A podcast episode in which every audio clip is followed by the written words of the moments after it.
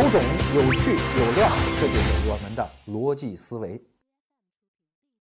感谢各位来到逻辑思维捧场。我们今天要聊一个很沉重的话题，就是关于教育公平。一听这个词儿呢，很多人容易激动啊，所以我先做一个声明：我下面说的每一句话都不是价值判断，也就是它并不是我的主张，它不是我愿意看到的，它只是一个事实判断，是我对未来的一个预测。换句话说，我们今天要问的是，在中国的未来会不会出现一个教育极度不公平的时代呢？如果答案是会啊，那就不管我们高兴不高兴、愿意不愿意，它都是一个事实。我们只能先接受，然后再看怎么办啊。这是我的一个声明。好，我们先把结论抛出来，供大家批判啊。这个结论就是，在我们这代人的有生之年，我们会看到一个不可逆的趋势。一个中国人几千年来从来没有见到过的局面，那就是教育分层。你看，我把不公平包装成为另外一个词儿，叫教育分层。你可能会说，废话，难道教育不是分层的吗？一个山村小学的孩子和北上广深富家子弟的学校，那享受的教育资源难道不是分层的吗？不是，我今天讲的分层不是这个维度上的。你要想理解这一点啊，就必须要知道，在中华文明的传统结构当中，教育它扮演一个什么样的角色？哎，尤其是一千年来的科举教育，有一个特别核心的使命啊，就是防止社会分层啊。你看，中国古代我们都知道是皇权社会。很多人说皇帝那就是地主阶级的总头子。过去我们做阶级分析的时候都这么说啊，其实不是了。皇帝最怕的就是官僚和地主。你看，任何一个王朝，只要他还有政治活力，他就一定会打击豪强，抑制兼并。为什么呀？因为威胁皇权的就是这些大地主、大官僚嘛。所以啊，发明了科举制之后，就有效地解决了这个问题。你看，社会底层，哪怕你们家是世代务农，没有关系啊。只要有一代人突然，哎，今年秋收多收了几斗粮食啊，就想，哎，我是不是供孩子读书啊？你放心，几代之后，没准就供出一秀才啊。再过几代，供出一举人，然后没准家里就出一进士，整个家族光宗耀祖，彻底翻身。但是现在是官僚地主的呢，哎，不怕。你的儿子一定会出败家子儿，对不对？哎，他只要不用功读书，通不过科举制的大门，那就富不过三代嘛。所以，在中国古代的皇权社会，纵有千般不好，有一条是好的，就是因为科举制的存在，整个社会呈现一个开放式的格局，上下层是流动的。哎，所以你看，中国的教育一直有一个传统，叫有教无类啊，这是孔老夫子说的啊。他那个时候办学校的时候就是这样一个风格，一直到明清时期一直是这样啊。那些山村的私塾里的学生和皇家的皇子念的教材是一样的，叫四书五经嘛。教育的方法也是一样的，就是你得给我背嘛。所以在教育的内容和方法上，其实并没有出现分层。虽然教育资源可能有一点不平等啊，所以今天我们要说的分层不是这个意义上的分层。那我们今天要说的分层是啥意思呢？是西方意义上的分层，或者更具体的说，是我们今天在美国看到的那种教育分层。你要想理解这一点哈，还得建立一个背景知识，就是啥叫阶级社会。我们过去说中国古代也是阶级社会，其实不确切了，因为中国古代其实就俩阶级，皇帝是一个阶级，剩下所有人都是一个阶级，皇帝想把你怎么样就怎么样啊。那皇帝是一个阶级吗？其实也不确切，因为中国任何一个普通老百姓都知道啊，只要我能造反，只要我造反成功，我就是刘邦、朱元璋，我就是皇帝啊。所以这叫什么阶级呢？那真正的阶级社会是我们在印度看到的种姓社会，或者是欧洲中世纪的贵族社会。也就是说，一个人的阶级是由他的血缘决定的，而不是由什么财富状况、社会地位决定的啊。也就是说，你老爹是贵族，那他儿子混得再惨再穷，也仍然是一个贵族。这个现象，我们中国人其实是不理解的。我们总是相信“三十年河东，三十年河西”，王侯将相宁有种乎？我只要好好学习，搞科举，我也能飞黄腾达。而这一套西方人也是不理解的啊！你不是贵族，你凭什么站到我们的行列里来啊？即使你发财，你也是一个暴发户，你也不是跟我们一事儿的！当然了，现在民主了吗？自由了吗？西方社会也没有这种概念上的贵族了。但是人家那种社会分层的结构，可是一直留到了今天。今天的美国仍然是一个分层的社会，这一点我们中国人可就没有见过了啊。我举个例子来说明这个现象，就是房价。你看，中国很多大城市的房价也已经很贵了，但是你发现没有，它房价是均匀下跌，从市中心向城乡结合部缓缓下跌，二环、三环、四环、五环房价不一样。可是，在美国就不是，它是断崖式的下跌。换句话说，在穷人区和富人区之间，可能隔了就一条马路，但是房价是一个天一个地。我举个例子。美国硅谷的核心区啊，那个城市叫帕拉阿托，就是斯坦福大学所在的那个城市。它的东边还有一个城市叫东帕拉阿托，你看名字就差一个字哎，两个城市就是一条小溪之隔。那条小溪大概是十五米宽，而且经常还枯水，一步就跨过来了啊。但这两个城市的房价就是一个天一个地呀。住的人也完全不一样啊！这边住的是什么？当年的乔布斯，今天的像 Facebook 的扎克伯格等等这些全球化的精英都住在这个城市，而那边呢，往往是黑人呐、拉丁族裔啊，就是用美国人话说叫老莫啊，他们就住在那一边。两个城市的治安状况也完全不一样，那边有组织犯罪啊、黑帮啊、杀人、枪击、各种偷拿拐骗频发啊，是美国治安最差的城市之一。而这边呢，哎，治安状况是空前的好。我曾经问过一个美国人，哎，我说这两个城市到底有什么区别？他说也没啥区别，就是你打电话叫警察的时候，警察来的时间不一样。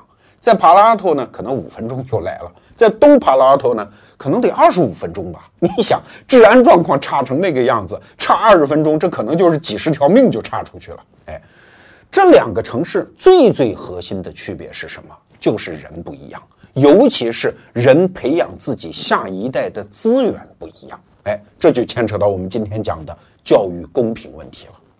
可是，在中国讲教育公平，我们好歹还有一个发怒的对象，就是政府嘛，对吧？政府应该更公平。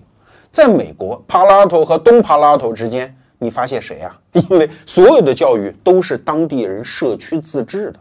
你别听什么公立学校啊，美国的公立学校可不是联邦政府、州政府拨的款，就是这个城市的房产税、物业税来供给的。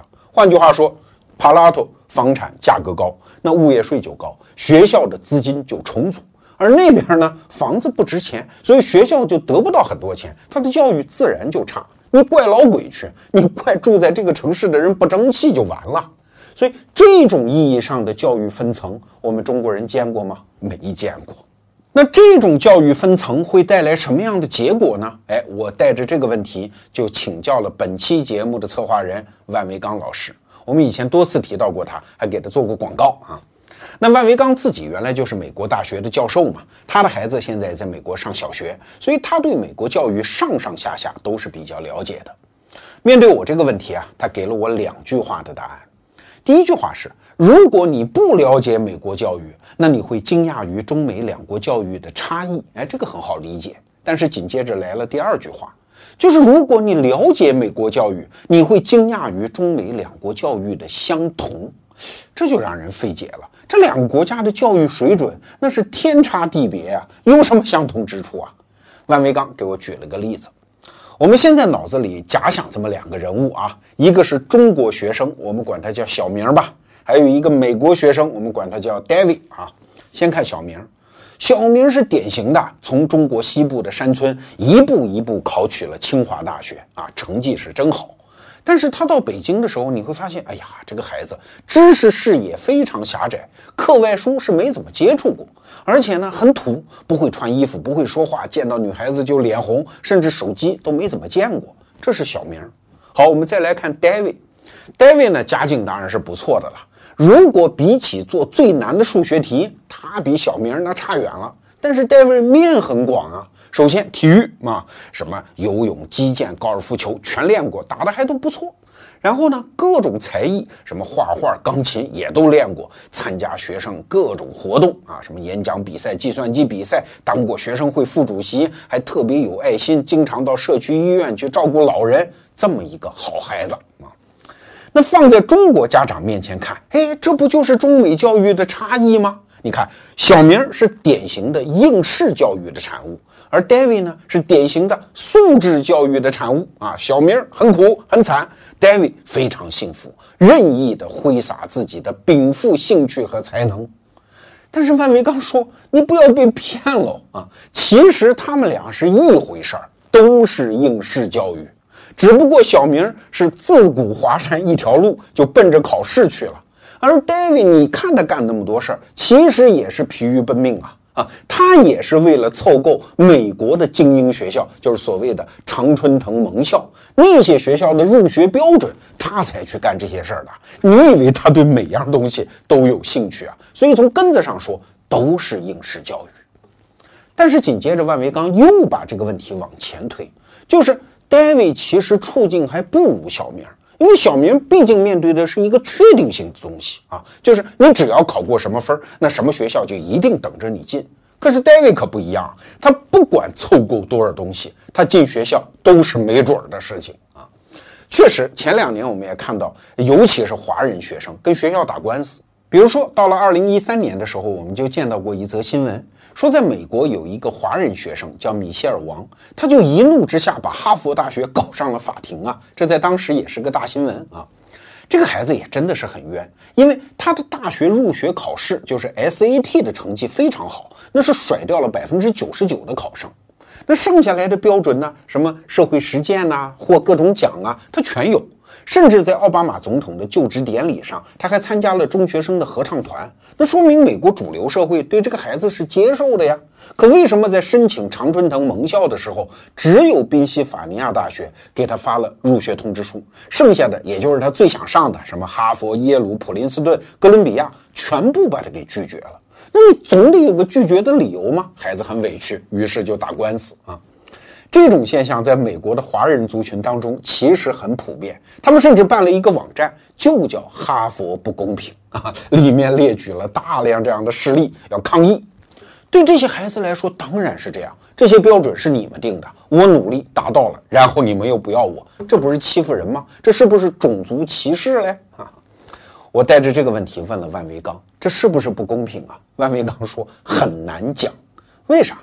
因为这些常春藤盟校主流全部是私立大学，他们从来没说过自己要公平，甚至招生的规则都是不确定的啊，从来不公布我就是按照什么规则来招生，甚至这些学校的招生办的官员啊，比如说招生办的主任退休之后到外面去当那些大学的什么升学顾问啊，他们都说不清楚这些大学的招生的规则。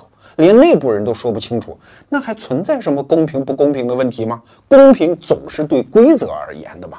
啊，当然，万维刚还跟我讲了一个道理，说这是因为华人学生带着自己的文化传统去理解人家的规则导致的误会。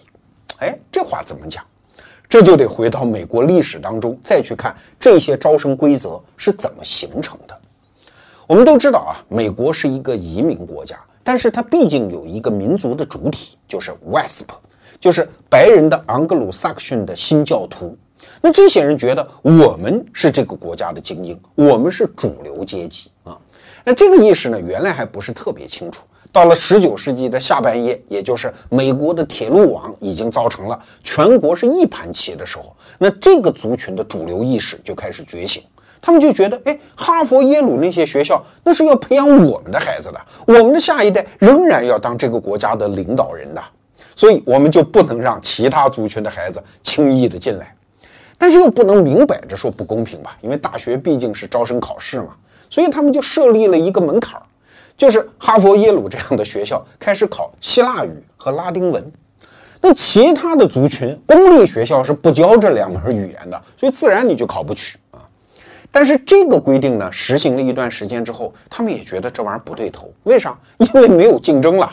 只要是 WASP 的主流精英的孩子考哈佛、耶鲁，完全就不费劲啊。其实他们的成绩不是很好。那长此以往，就是其他族群的精英，你不能把它纳入进来你的体系，那这个国家也有问题啊，这个族群本身也会产生危机啊。所以到了大概是第一次世界大战的前后，哎，他们就取消了这两门考试，希腊语、拉丁文都不考了啊。那结果其他的族群就开始起来了，那最起来的就是犹太人。犹太人在常春藤盟校的入学标准啊，大概是从百分之七一路上涨到了百分之二十几，甚至在纽约这样的大城市，就是哥伦比亚大学嘛，一度达到了百分之四十几。那这些 WASP 的主流精英又不干了，因为自己孩子的机会被剥夺了吗？怎么办呢？哎，又搞出一套标准，说你社交好不好呀？你体育好不好呀？啊，搞出一大堆的限制条件，其实就是原来搞的希腊语和拉丁文嘛，又把犹太学生的那个比例给降下去了。但是到了第二次世界大战之后，这个趋势又开始出现逆转。上个世纪的五六十年代，美苏争霸嘛。那美国人心里清楚，这一仗是不能输给苏联的。我们美国人还得登月亮呢，所以那个时候的美国名校算是对全民敞开了大门，只要考试成绩好，上哈佛、耶鲁是可以的。所以你看，美国前总统克林顿就是赶上了这波好时候。但是这个阶段很快又过去了，美国的名校又开始固态复萌，开始强调那些乱七八糟的素质教育的标准啊。说到这儿，你就该明白了，他们其实是在两个极端之间摇摆，要找到一个均衡点。一方面要用考试成绩把其他族群的精英给挑进来，另外一方面呢，要靠这些素质教育的标准把他们拦出去啊。所以不管怎么变化，这些标准的设立不是让你过来的，是让你出去的。这个实质我们心里要清楚。好，一直演化到现在，那现在的一个美国高中生，如果就要上哈佛、耶鲁。他怎么办呢？哎，也有路，三条路啊。第一条路啊，就是你得有特长，尤其是体育特长。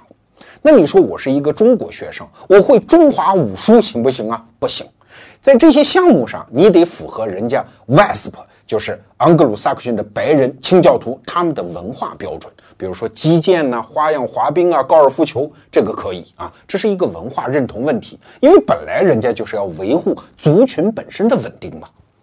但是这些项目的设立其实还有一个妙用，就是它能把有钱的家庭给挑出来啊。万维刚跟我讲过一句金句啊，他说：“其实上这些学校啊，不在于你上学之后花了多少学费，而在于上学之前你能花进去多少钱。因为这些项目都是靠金山银海堆出来的训练，你才能培养出一个高手。所以他自然就把贫困家庭和富裕家庭分别出来了。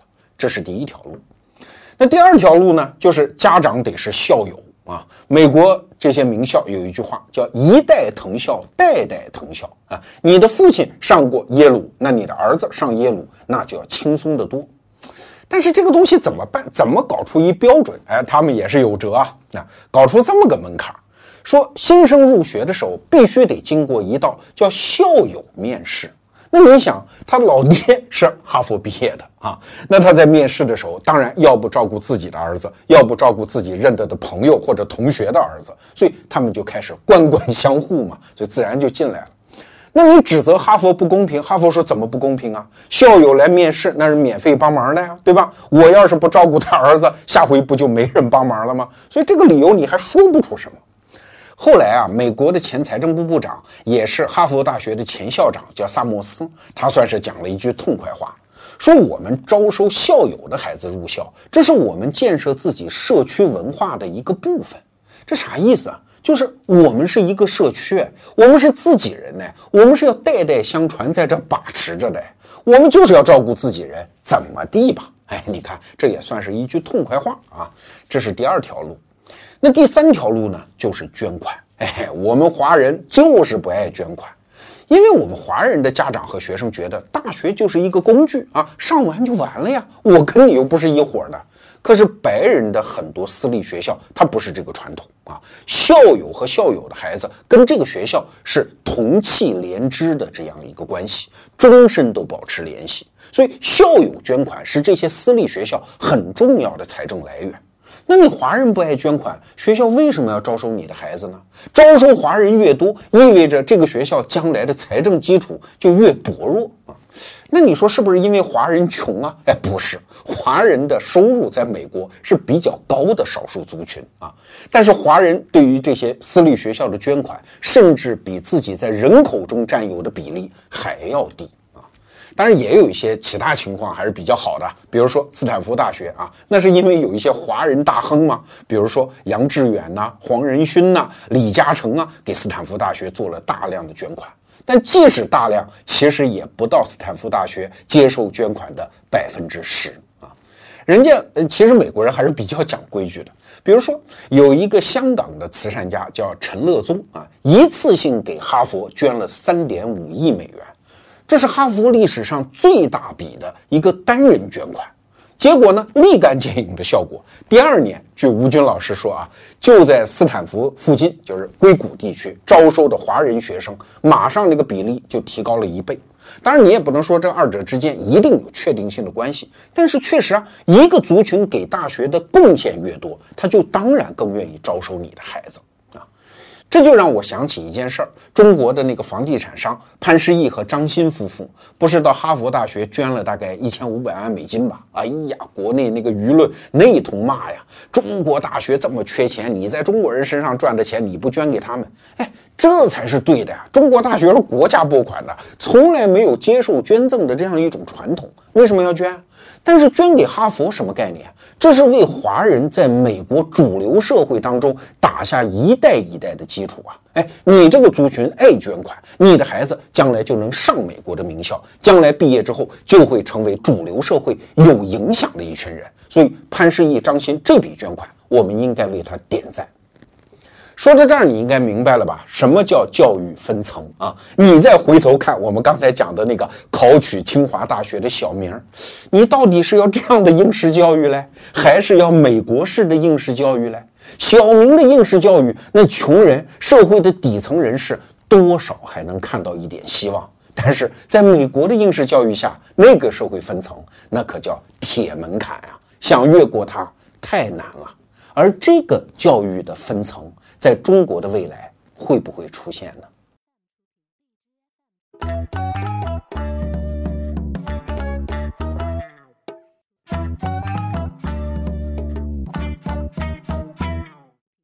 除了大家现在看到的逻辑思维视频，我们还有一个微信公众号，在那儿我是一个著名的每天坚持六十秒的胖子，每天我们还会分享给你一篇好文以及好玩的活动。在那儿已经有八百万的小伙伴一起爱智求真。那微信中您搜索“逻辑思维”公众号，没有走之儿的那个姓罗的罗。每天早上六点半，我在那儿等你。好，我们刚才说到美国的教育分层，而教育只是社会的一个侧面啊，实质上就是社会分层的结果。那美国的底层人民，就是穷人，活得怎么样呢？我们看起来还不错啊，因为美国穷人的标准是家庭年收入低于两万美金。哎，你算一下，一年十三万人民币，好像还不错哎，在中国就不算穷人了。而且美国的穷人还能享受大量的福利，国家发食品券，直接发钱，还可以申请廉租房。而且美国的公用设施非常好，那穷人和富人是同等享受的。而且美国的穷人往往还能买车，天天还能吃肉，看起来也不怎么可怜啊。但实际上，你要是了解美国社会的话，你会发现美国的穷人面对的挑战比中国的穷人要大，因为中国社会它毕竟没有形成那个分层的结构，穷人的上升之阶它还是存在的。我们随便举一个例子啊，在北上广深这样的大城市，即使你来自于乡村，只要你肯吃苦啊，肯学习，你哪怕到人家当保姆来啊，北京的保姆一个月的收入是在六千到一万人民币啊，甚至要更高啊。如果你是月嫂啊这样的工种的话啊，那比应届大学毕业生其实要挣得更多啊。你看蓝翔技校毕业的厨师也好，还是开挖掘机也好，一个月也不少挣啊。所以，穷人在中国，你只要肯干，你不至于落到社会的彻底的底层。但是，美国穷人可就不一样啊！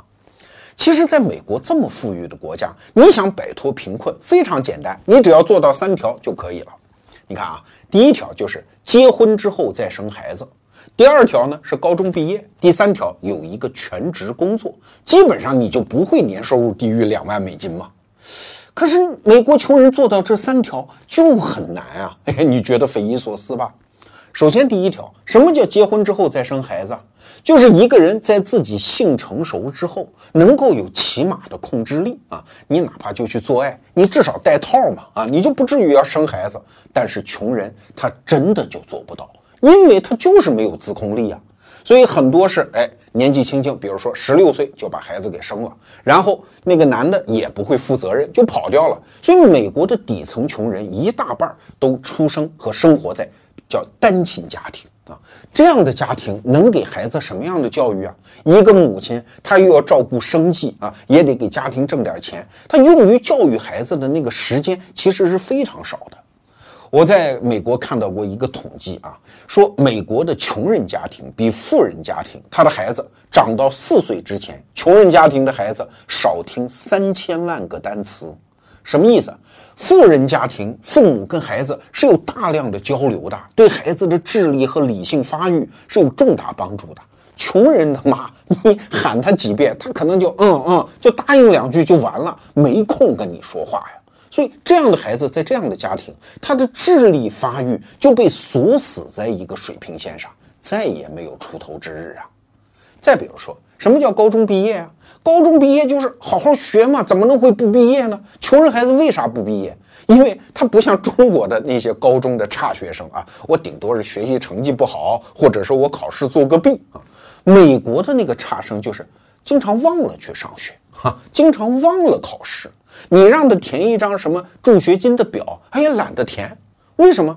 因为他们的那种社区文化和穷人孩子、黑人孩子在一起，他们互相觉得，哎，我们就这样好，我们吸个毒啊，天天聚会啊，在一起，我们不要变成白人那个样子。所以他又进一步被锁死。而这种人的智力发育水平和社会认知水平，他也不可能进入全职工作，随便找一个工作，哎呀，干两天就烦了，一点小事儿就辞职了。所以这样的人，他就会变成穷人，年收入低于两万美金，他是被牢牢地锁定在社会的底层啊。美国有一个女作家叫芭芭拉，写了一本书叫《我在底层的生活》。她自己当然不是底层人民了，她是做一个社会实验，就是到底层去跟那些穷人一起生活、一起工作，挣一样的钱。她就想搞清楚一件事儿：美国的穷人能不能通过自己的勤劳苦干，哎，摆脱这个命运？后来这本书写出来了，答案是几乎不可能。为啥？不是社会不给穷人机会啊，而是穷人自己的认知能力把它牢牢地限定在那个社会层次上啊。所以这本书里有一句话是很刺目的，说贫穷本身就是一种专制。我们给大家举一个例子吧。芭芭拉有一个同事啊，最底层的那个女工就在美国的餐馆里打工，那一天呢，她大概是挣四十到五十美金。但是他住在哪儿呢？他住在一个汽车旅馆，一天房间的费用是四十美金。说白了，一天挣的绝大部分的钱都交了房租啊，自己剩下来的钱能把自己喂饱就不错了。那他的财政状况当然就非常恶劣，对吧？那芭芭拉就奇怪了，说你为什么不租一套公寓呢？因为公寓一个月算下来，那肯定比住旅馆要便宜嘛。结果那个女工翻翻白眼说。你知道住公寓是要先付一个月房租定金的吧？那得上千美金，我上哪弄那么多钱去啊？所以我只好住这个汽车旅馆。你看，这就是认知水平问题啊！一千美金，你是挪也好，借也好，贷款也好，想尽一切办法，只要你找到这一千美金启动，你马上每个月你自己的财务状况就进入一个良性循环。哎。但是他没有这个认知水平啊，他只要觉得，嗯，今天还过得下去，我今天挣了四十五美金，交四十美金房租，剩下五美金买点东西吃，这一天就混过去了。他不想更长远的事情，所以他当然就只能在这个底层啊。穷人要更多的获得安全感，他们不愿意到更远的地方工作，他们在工作当中也受不了气，动不动就要辞职等等。所有这些都是认知水平对他的局限，而不是社会对他的迫害。而认知水平取决于什么？除了小时候的教育环境，那就是周边的朋友嘛，他所身处的社区嘛。这就是美国穷人和中国穷人的实质性的差别啊！中国的穷人，我们好歹还能怪啊，社会不公平，资本家心黑。可美国穷人，你怪谁？限制你的是你的父母、你的朋友、你的社区，是你的自己的思想观念，你再也出不来了。所以说，中国穷人可能对自己的境况是感到愤怒，而美国穷人对自己的情况，你只能感到绝望啊！请注意啊，我刚才拿美国的社会底层说事儿，仅仅是举个例子。其实，相同的情况在社会的各个阶层都存在啊！你以为中产阶级就不受限于自己阶层的认知水平和思维方式吗？他们想往上突破也是很难很难的。我们在中国就能看到这样的现象啊！很多人挣的钱不少，混的也还不错，但是他去理解社会顶层精英的想法也是办不到的。他们总是用自己的想法来套别人的想法。比如说，我就亲耳听过一个中产阶级身份的人说。马化腾捐一百个亿做慈善，呸！哈，那就是给腾讯做个广告啊！他们商人有一个好东西吗？哎，还有人说马云啊，什么马云说办企业就要有核心价值观，找商机就是为社会解决问题，切，都是唱高调。马云办那个淘宝就是天天要挣我老婆的钱。什么王石说万科不行贿，呸！我才不信呢！啊，你看我们身边持这样论调的人是不是有的是？所以，乔布斯说：“活着就为改变世界。”很多人虽然嘴上这么说，心里那是真不信呐。对，你就是沉在你的那个阶层嘛，那是一个牢笼，虽然看不见，但是无比牢固。你在里面是出不来的，是看不清上面人怎么想的。好，我们要理解社会真正分层是观念分层之后，哎，再回头来看教育分层，那就是另外一幅光景了。教育的内容、教育的目标、教育的使命，各个阶层是完全不一样的。我们还是拿美国来说哈，美国的社会底层那办教育，它的目的是什么？就是让你够着一个饭碗嘛。说白了，把你变成一个有用的社会工具就可以了。它不是在培养一个人，它只是在打造一个工具啊。在这儿，我们要举一个例子。这在美国教育界那是可歌可泣的例子啊，是一个完全正面的典型，叫 KIPP。它其实也是一种公立学校啊，但是相对它的办学方针是自己自由的。那 KIPP 什么意思呢？就是知识就是力量。那这种学校在哪儿办呢？就是在那个最糟糕的学区，就是我们刚才讲的底层平民聚集的那些地方。那这个学校它办得好吗？办得特别好啊。刚进来的那些底层的孩子啊，进来的时候水准比其他中产阶级的学校可能要低两个年级。哎，可是经他这么一培训之后，哎，马上就追上了其他中产阶级。那这个学校办学有什么诀窍呢？其实很简单，就是跟中国一样做应试教育啊。你可别觉得美国的学校都是什么素质教育，不是。对底层来说，应试教育是最好的教育。因为至少可以让他够上一个饭碗啊，那这种 KIPP 的学校核心就是要考上大学。你看应试教育吧，那两个基本点呢是叫 work hard，be nice，就是努力学习，好好做人啊。它的基本方法其实也很简单，就是让这些底层的孩子，呃，尤其是那些黑人呐或者拉丁族裔的孩子，跟他们原来的社区切割干净啊。你原来不是要跟门口的小朋友一起玩、一起吸毒吗？现在你就天天在学校给我待着啊！别人早上比如说八九点钟上学，下午三点钟就放学了，你们早上七点半就给我上学，上到下午五点钟，然后大量的家庭作业，回家做完作业累趴了直接睡觉，不要跟门口的小孩玩了。再比如说这个学校里面，它进行了一个非常复杂的奖励系统。如果刚进这个学校，对不起，是没有课桌椅的啊，全部坐地下上课。但是你要有好的表现啊，比如说测验成绩好啊，哎，赏你一课桌椅，你可以坐在那儿。而且他们非常讲究课堂纪律。如果一个小朋友做了小动作走了神儿，老师马上停下讲课，来，我们全体帮助一下，看怎么改掉你的坏毛病啊！如果你的表现特别特别好，学校会给各种各样各样的奖励啊，低年级学生给几支铅笔啊，有的直接就发现金呢啊！更高级的奖励也有一些了，比如说啊，今天考得不错，允许你在中午吃饭的时候戴上耳机听音乐啊，这都是一个奖励。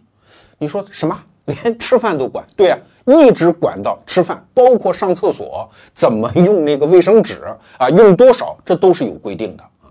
所以你看，我们中国的那个什么毛坦厂中学，大家都说它是高考集中营。你到美国去上 KIPP，你才知道什么叫集中营。因为只有这种方法，让那些底层的孩子能够克服自己的那些习性，然后进入一个大学的门槛儿，他们的一生的命运才能被改变！所以，虽然这是一个正面的例子，但是我想告诉大家的，正好是一个反面的信息，那就是底层人所享受的教育，最好的也只是这样了，跟我们中国的应试教育的那些学校是一模一样的，没有什么素质教育。那素质教育是在哪儿展开的呢？是在中产阶级的学校。这样的学校培养孩子更多的体育特长，更多的才艺。你得唱歌、跳舞、画画，还有独立思考的能力、口语表达的能力、社会交往的能力、组织人群的能力，还有探索问题的能力啊。比如说，这样的学校要上历史课，老师往往就会布置一个作业：我们全班小朋友会不会就这段历史事实拍一个电影啊？有人专门写本子，有人专门拍画面，最后弄得非常好。你看，这就是中国中产阶级最羡慕的美式素质教育了。但是请注意啊，这样的素质教育仍然不是培养顶级精英的，它培养的是一种中产阶级人格。啥意思呢？用万维钢的话说，这叫培养工艺品。请注意，工艺品和艺术品是不一样的。艺术品每一个东西都不一样。可是工艺品一个档次的，它是一样的，因为它的价值取决于材质嘛。我们谈工艺品的时候，总会说，哎，这个是黄金打造的啊，这个是花梨木雕刻的啊。中产阶级的教育可不就是这么回事吗？就是给自己的孩子来披金戴银，来创造更多的材质，让他变得更加的优秀，这样他将来到社会上之后才能被挑选嘛，才能在竞争中脱颖而出嘛。这叫中产阶级的教育啊，也就是我们一般说的素质教育。那美国顶级精英的教育是什么样呢？哎，这种教育往往是由私立学校来承担的。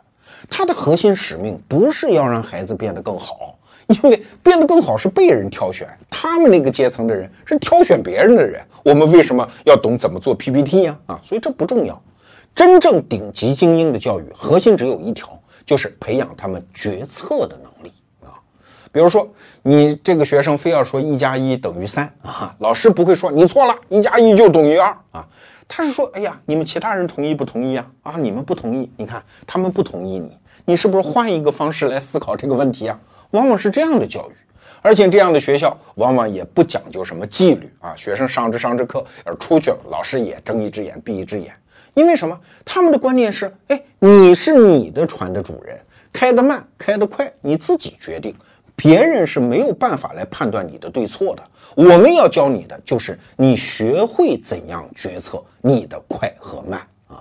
在这样的学校，你要上历史课，老师就不会布置作业、拍什么电影了，那都是中产阶级孩子的事儿啊。老师往往会引导这样的讨论，比如说在伯罗奔尼撒战争期间，伯里克里他犯了什么样的错误，而雅典公民又犯了什么样的错误啊？这样的讨论可能会持续一天。这种教育的核心使命是要让孩子学会怎样欣赏、选择和改变世界，这才是顶级精英的教育。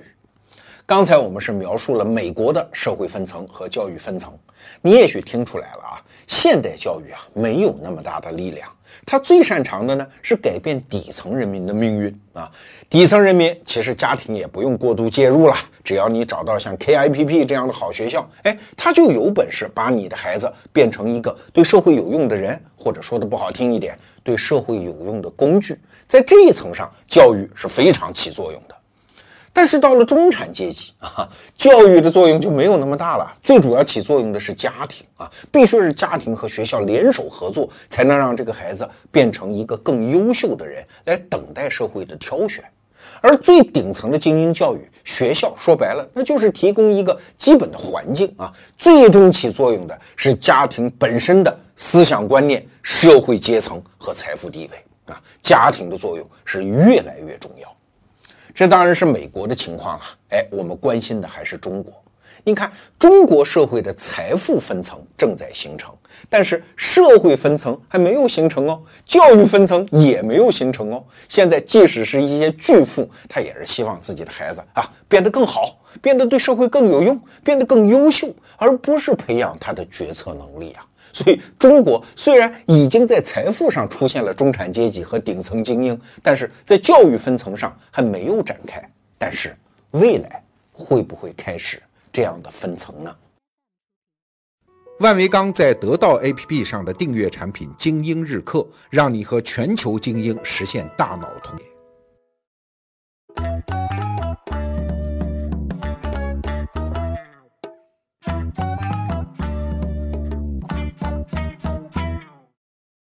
刚才我们提出了一个问题：中国会不会出现美国那样的社会分层和教育分层？那每一个阶层的人的教育，从内容到工具到目标都完全不一样，而且阶层之间很难穿越啊，会不会呢？哎，不好意思，我的答案是会。当然，前面我也声明了，这不是一个价值判断，这不是我的主张，它只是一个事实判断。那我为什么会得出这样的判断？主要是以下三个理由。第一个理由最好理解了，它是经济上的理由。你看，中国的财富分层正在形成，贫富分化已经是一个明显的事实。那这种贫富分化，你要是搁到中国古代的皇权社会，那不要紧。为啥？因为皇权一枝独大嘛。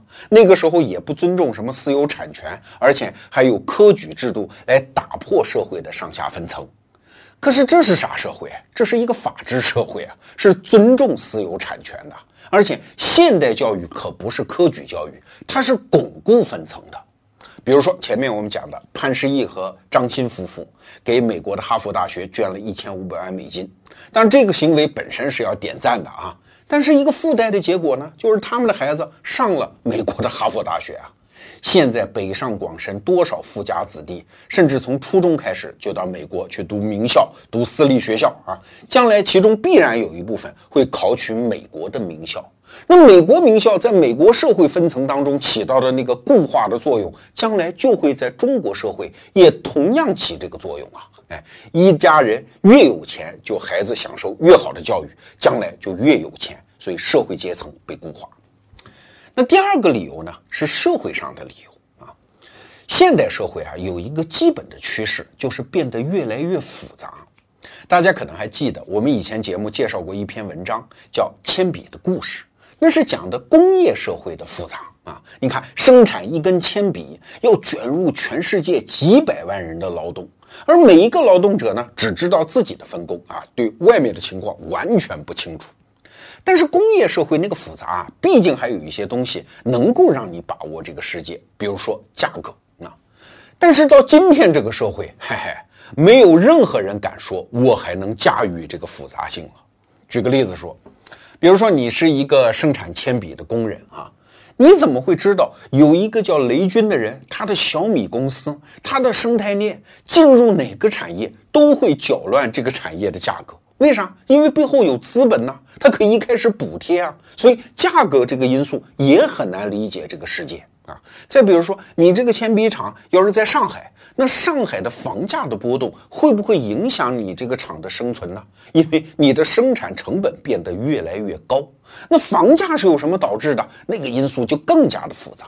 再比如说，机器人的普遍运用会不会导致你的生产的工艺和这帮工人永久性的失业呢？你也不知道啊。所以现代社会越来越复杂，这就导致什么？不同社会分层的人，因为他共享价值观、信息和认知水平，所以他把握这个世界的能力是不一样的。我们逻辑思维一直在跟大家讲认知升级，认知升级就是这个意思。你到不了那个认知水平，你跟其他人的在实际上的差距就越来越大啊！这是第二个理由。那第三个理由是技术上的啊，其中最关键的就是人工智能。现在我们在说人工智能的时候啊，还有很多人说：“切，你们就说山吧啊！人工智能什么下一代互联网入口啦等等啊，人工智能会导致只有百分之二的人能把握这样的机会了。”他们觉得都是胡说啊！这个说法是谁提出来的？是这本书《智能时代》的作者吴军先生提出来的啊，就是只有百分之二的人能够把握人工智能这一波机会。很多人觉得危言耸听啊啊，这不是在搞恐惧营销吗？你胖子会卖书。后来我见了一次吴军老师，我说你这个百分之二是咋提出来的呢？啊吴军说：“那就是因为有百分之九十八的人都不相信人工智能技术会改变人类的命运呐，啊，那所以只有百分之二的人相信这件事儿，所以只有百分之二的人能够把握这个机会。”我说：“你这是不是乐观了一点哦？啊，因为你按中国的人口算啊，十三亿人，百分之二啊，就是你将近有三千万人能够穿越过去，你信吗？”哎呀，吴军老师说：“哎，还可能真是这个数据乐观了一点。”对呀，人工智能这样的技术，它给人类带来的剧烈的分化，那个结果啊，可能是超出我们的想象，比我们现在要预测的要严峻的多啊！你看，我们刚才给出了三大理由，就是经济的、社会的和技术的这三个趋势，无一不在证明整个人类正在进入一个剧烈的分层期。那我们中国是在全球化的浪潮之中啊，我们怎么躲得过这样的趋势呢？说到这儿，你可能会反问啊，胖子，你到底想干嘛呀？是要吓唬我们吗？你今天说了半天，不就是说中国正在剧烈社会分层，而教育分层是一个帮凶，会巩固这个社会分层，而且你还说这个分层是很难跨越的，那我们就被动的等好了。嘿嘿，我还正好不是这个意思啊，正相反，这个世界最有趣的地方是会出现一种人物叫英雄啊。什么是英雄？就是他能够超越自己的父母、环境、血缘、出身、性格特质啊，不按写就的剧本表演，让大数据对自己的行为无法预测，永远会给全人类以惊喜的人，这样的人才叫英雄啊！我们亚洲文化呢，总是会崇拜伟人，但伟人是天生的，天纵英才嘛，伟人和英雄是不一样的。在美国文化当中，英雄当然也指的什么蝙蝠侠、蜘蛛侠、超人啊，美国队长。但是美国人更崇拜什么样的英雄？就是能够超越自己命运的人。比如说，一个小镇警察啊，可能没有什么警衔儿，也武功不高，但是勇斗歹徒，英雄啊。再比如说，一个弱队的教练，如果带着自己的球队一路夺冠，英雄。一个单亲母亲原来非常不幸福，但是通过自己的努力，后来找到了幸福。英雄，美国人是在阶层社会中长大，他们知道这样的跨越阶层、超越自己出身的人有多么的了不起，他们是真正值得我们尊敬和祝福的人。而反观今天的中国，社会分层还没有最终形成，教育分层还远着嘞，所以这是一个大好的时机，是一个英雄辈出的时代。每一个人都可以通过提升自己的认知而超越自己的阶层。那节目的最后，我还是做一个广告啊！本期节目的策划人万维刚老师在我们逻辑思维开发的得到 APP 里开了一个付费订阅专栏，叫“精英日课”。他的使命就是在美国盯住那些美国精英新近形成的认知。那什么样的认知呢？就是能够帮助我们适应现代生活的认知。然后万维刚老师通过这个专栏转述给中国的用户啊。那这个专栏的使命就是帮助每一个人提升认知，成为英雄。